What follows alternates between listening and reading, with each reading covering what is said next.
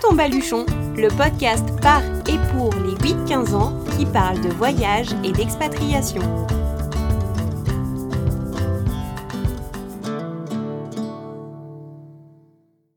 Coucou tout le monde, j'espère que vous allez bien. Je suis super contente de vous retrouver pour la seconde partie de l'épisode de Luna. Rappelez-vous, il y a 15 jours, nous avons fait la connaissance de cette jeune fille. C'est un peu la grande sœur des invités de cette première saison de Prends ton baluchon, car Luna a 16 ans. Elle nous a raconté son séjour en Australie, de Melbourne à Sydney, en passant par le Red Center. C'est un épisode assez fort, puisque nous avons parlé de la cause aborigène. Luna a été très touchée par le traitement réservé à ces populations, souvent plongées dans une grande précarité et qui subissent un profond racisme. Si vous ne l'avez pas encore écouté, vous pouvez retrouver cet épisode sur le site prendtonbaluchon.fr, sur toutes les plateformes de podcast et sur YouTube. Aujourd'hui, Luna revient pour une thématique tout aussi importante, l'introspection que le voyage a engendrée chez elle. Tout, dans son tour du monde, a été une forme de leçon. Apprendre des autres, mais aussi de soi, prendre le temps de réfléchir au sens de ses actes, redéfinir ses priorités. Pour Luna, la liste est longue, et elle sait que tout ça aura un impact sur l'ensemble de sa vie. Allez, je n'en dis pas plus. Prends ton baluchon et monte le son, nous partons pour une belle leçon de vie. Au niveau de la culture, est-ce que tu as découvert des nouvelles façons de, de vivre en Australie? Est-ce que tu trouves que la culture australienne, elle est euh, différente de la culture française ou européenne, par exemple? Ah oui, totalement. Je trouve qu'il y a beaucoup moins de jugement. Les gens, ils sont vraiment euh, libres de faire ce qu'ils veulent, notamment dans leur façon de s'habiller. Je trouve que euh, bah, ils s'habillent vraiment comme ils veulent et il n'y a personne qui les regarde de travers. Et après, euh, y a, on a rencontré aussi beaucoup d'enfants qui étaient euh, déscolarisés, qui faisaient l'école à la maison, alors que ça se fait pas trop en France, mais en Australie, ça se fait beaucoup. Peut-être que c'est aussi parce que euh, ils habitent euh, dans les campagnes et du coup, forcément, il n'y a pas, vu qu'ils sont un peu tout seuls dans leur périmètre, il n'y a pas forcément d'école pour tout le monde à proximité. Oui, ça pourrait expliquer qu'ils se rendent pas à l'école tous les jours et que c'est plus simple de le faire à la maison. Et puis après, il y a des gens qui préfèrent. Ouais. Et toi, justement, euh, comment euh, tu as fait pour euh, suivre tes cours pendant le voyage? J'ai passé le bac l'année dernière et du coup, euh, j'ai pris une année de césure, donc j'ai pas fait de cours cette année. D'accord, donc tu as deux ans d'avance. Deux ans, oui. Donc ça t'a permis, toi, de pas faire l'école en voyage? Oui, c'est ça. Bah après, vu que je suis inscrite dans une école d'art, j'ai quand même dessiné et je me suis un peu entraînée pour l'année prochaine. Mais j'avais vraiment pas de, de compte à rendre euh, à quelqu'un. Et tes frères et sœurs, par contre, eux, ils ont fait euh, comment? Euh, mon frère qui est en qui était censé être en troisième du coup cette année, il a essayé de suivre le programme. Il n'était pas très assidu, mais euh, du coup il récupérait. bah, ma mère a récupéré les cours du CNED, mais sans devoir rendre à chaque fois les, les devoirs. Du coup il a fait le, il a, il a suivi ces cours-là et ensuite il y a euh, ses amis qui lui ont envoyé euh, s'il y avait des choses spéciales à, à faire. D'accord. Mais c'est tes parents, du coup, qui ont géré euh, la scolarité? Oui, c'est ça. Ok. Bah, c'est surtout oui ma mère. Ouais.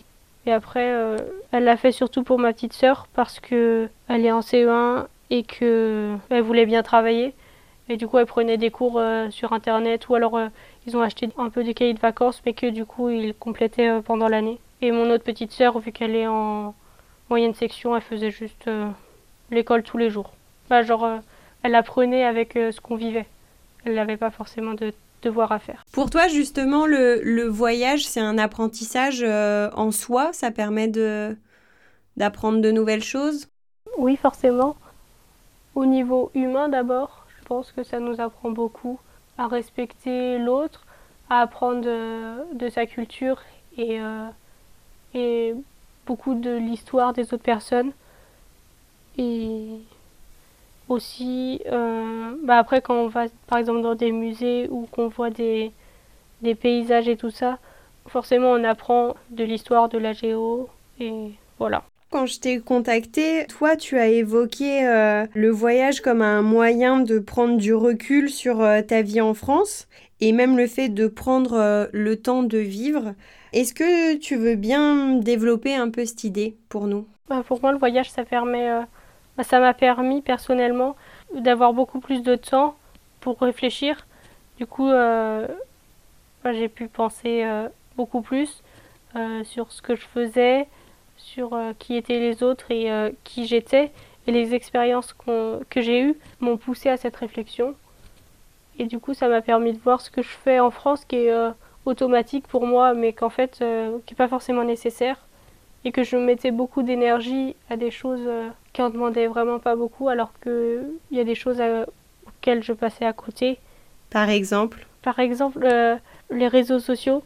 J'y passais avant un sacré temps et et de voyager, ça m'a permis de, de me déconnecter un peu parce qu'on n'a pas forcément euh, de la batterie tout le temps, internet tout le temps. Et ça a été une transition assez facile en fait. Et je me suis dit que euh, si j'y arrivais en voyage, euh, je pourrais y arriver en France. Et du coup, prendre le temps, prendre le temps de faire autre chose à la place d'être sur mon téléphone. Est-ce que c'est le fait d'être plus attentive à ce qui t'entoure, par exemple? Bah oui, ça me permet d'aller, par exemple, vers des gens vers lesquels j'allais pas forcément avant et de faire des choses. Euh, juste un événement, ça peut provoquer plein de choses, alors qu'en fait, euh, avant, je m'y attardais pas forcément.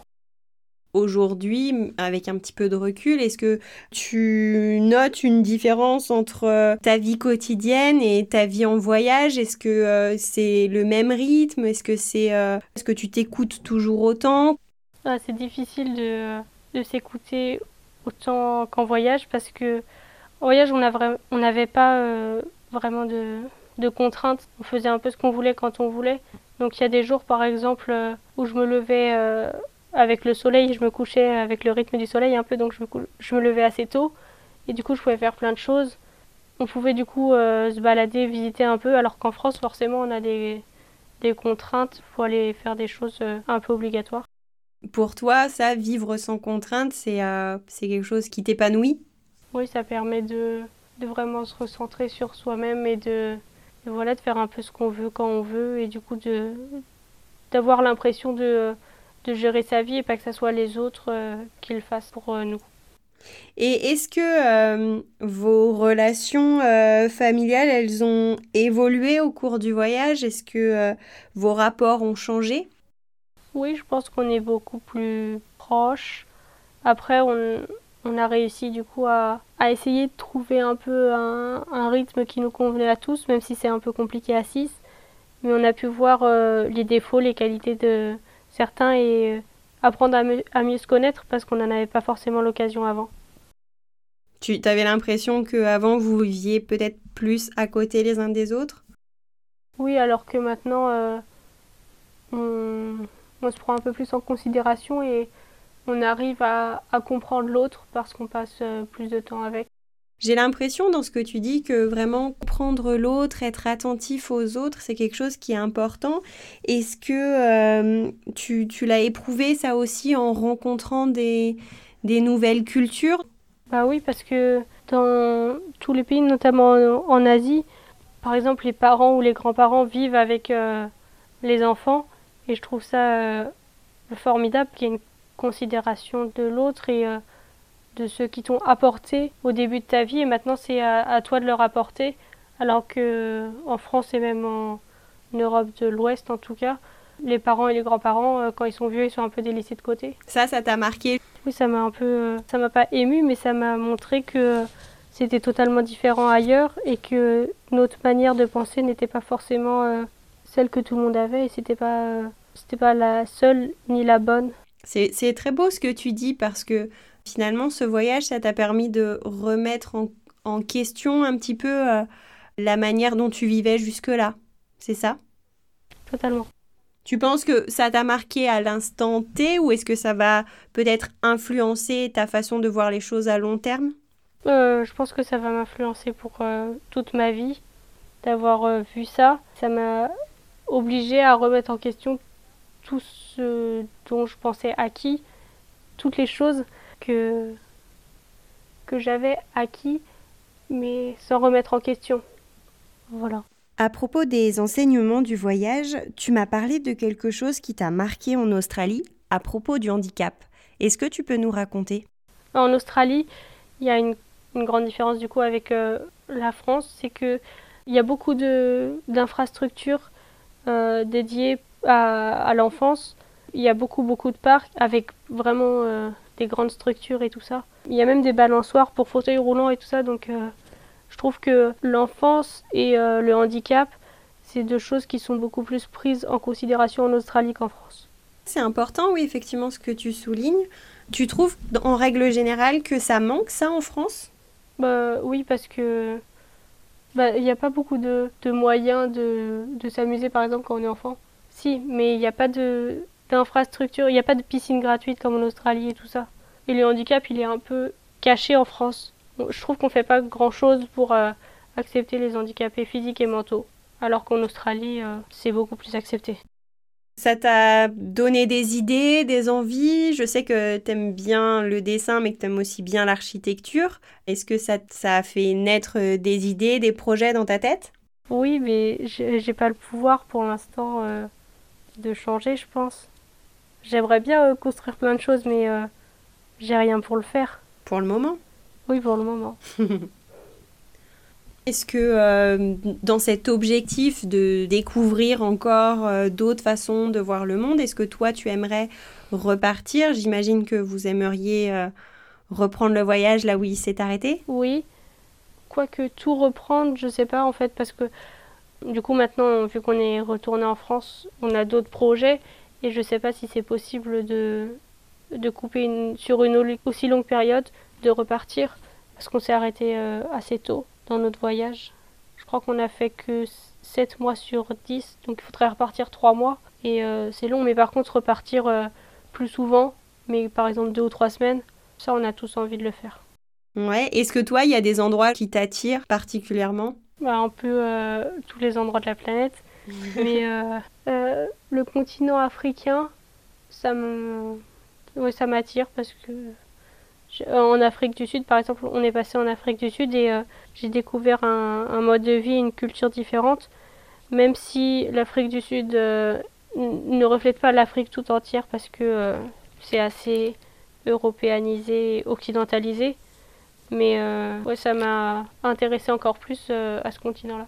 Tu t'attendais pas à trouver ce genre de culture ou de, on va dire, de pays en Afrique, c'est ça? C'est un petit peu comme l'Australie où tu as été surprise? Contrairement à l'Australie où j'attendais euh, quelque chose, euh, l'Afrique du Sud, j'y attendais rien. J'avais pas forcément imaginé quelque chose. Et du coup, ça m'a surprise. Mais, euh, mais comme ça. Ok, ouais, c'était plutôt la, la, vraie surprise, alors qu'en Australie, c'était plutôt un décalage par rapport à ce que tu avais imaginé, c'est ça? Oui, c'est ça. D'accord. Donc pas de pays particulier, si ce n'est euh, peut-être retourner euh, sur le continent africain et, plus découvrir euh, l'Afrique, c'est ça? Bah Après, le Mexique qu'on devait faire, mais qu'on n'a pas pu faire, ou les États-Unis d'ailleurs, j'aimerais bien y aller quand même aussi. Bah, je te le souhaite. Pour conclure, j'aimerais que tu me donnes ta définition du voyage et pourquoi.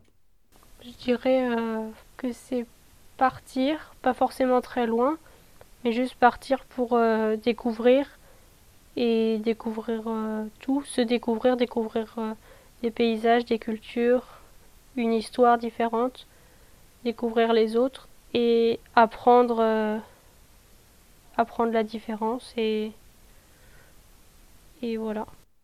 Et une très belle définition. Je te remercie.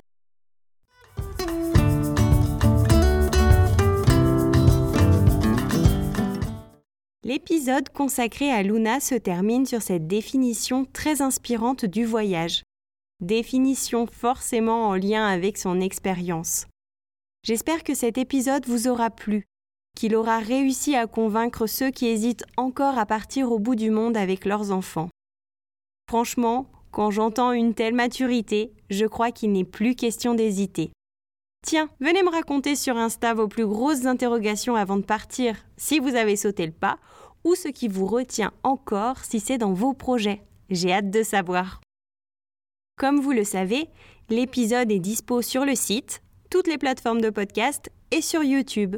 Il est aussi disponible sur la web radio Allo la planète et j'en profite pour vous annoncer que les horaires ont changé. La diffusion sera désormais les mardis à 19h30, les jeudis à 8h le matin et les dimanches à 17h. Pour ne rien rater des infos du podcast, Prends ton baluchon a désormais sa newsletter. Deux fois par mois, je vous envoie un petit mail pour vous raconter des petites choses sympas, les coulisses, les projets, etc. Pour vous inscrire, ça se passe sur le site prendtonbaluchon.fr. Je vous donne rendez-vous dans 15 jours pour une toute nouvelle destination. Changement de décor assuré. À bientôt!